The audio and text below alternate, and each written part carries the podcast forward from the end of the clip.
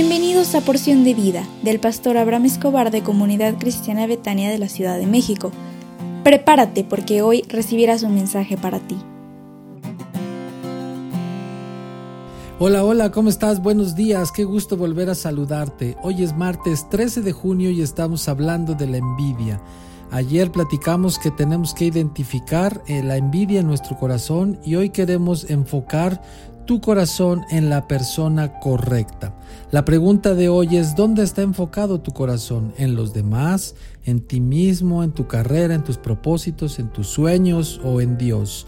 Y una manera para protegernos de la envidia es reenfocar todos los días nuestro corazón. Es decir, enfocar nuestro corazón en los demás resultará en envidia.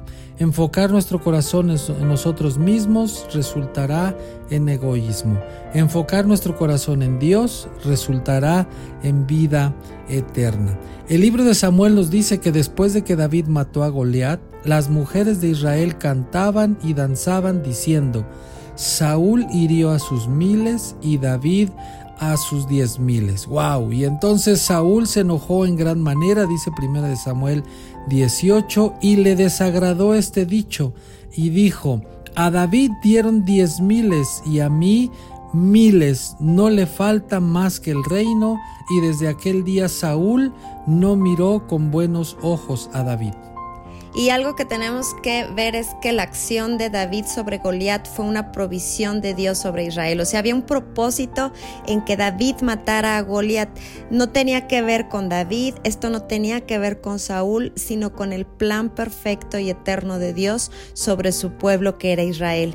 Y este canto lo seguimos cantando. Yo no sé si tú recuerdas este canto que decimos, Saúl mató a mil y David a sus diez mil. Y el pueblo se regocijaba porque David andaba conforme al corazón de Jehová. Imagínate que Saúl nos escuchara cantarlo más de dos mil años después, ¿qué pasaría con él? Pues tal vez se volvía a morir de la envidia, del coraje. Y es que lo importante de esto es que tenemos que enfocar nuestro corazón no en los demás ni en nosotros mismos, sino en la soberanía de Dios, en el propósito de Dios. Cuando hacemos esto podemos vivir libres de la envidia. Dice la palabra que desde aquel momento que Saúl sintió esto, por David, abrió la puerta al enemigo y nada en su vida fue igual. Dice primera de Samuel 18 que aconteció al otro día, al otro día que sucedió esto, que un espíritu malo de parte de Dios tomó a Saúl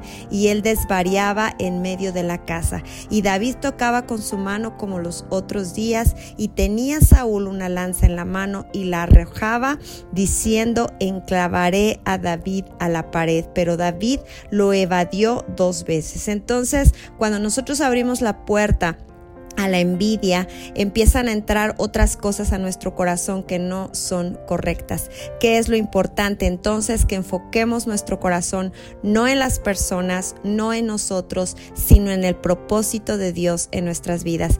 Porque Romanos 8:28 dice que sabemos que a los que aman a Dios, todas las cosas les ayudan a bien, esto es, a los que conforme a su propósito son llamados. Por lo tanto, te pedimos hoy que eliminemos de nuestro corazón los pensamientos tales como Dios no me bendice, Dios no me escucha, Dios no me contesta, porque entonces este pasaje que acaba de leer Betty dice que todos los que amamos a Dios tenemos un gran propósito y Dios tiene un gran propósito para tu vida, tiene una meta, un plan único y todo lo que te pasa te ayudará a que cumplas ese propósito.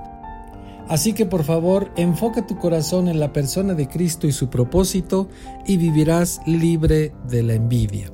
Hoy es martes y en la noche tendremos nuestro instituto a las 8 de la noche para que te conectes. Estamos hablando de la materia Reino de Dios. Que Dios te bendiga y pases un excelente día. Hasta mañana.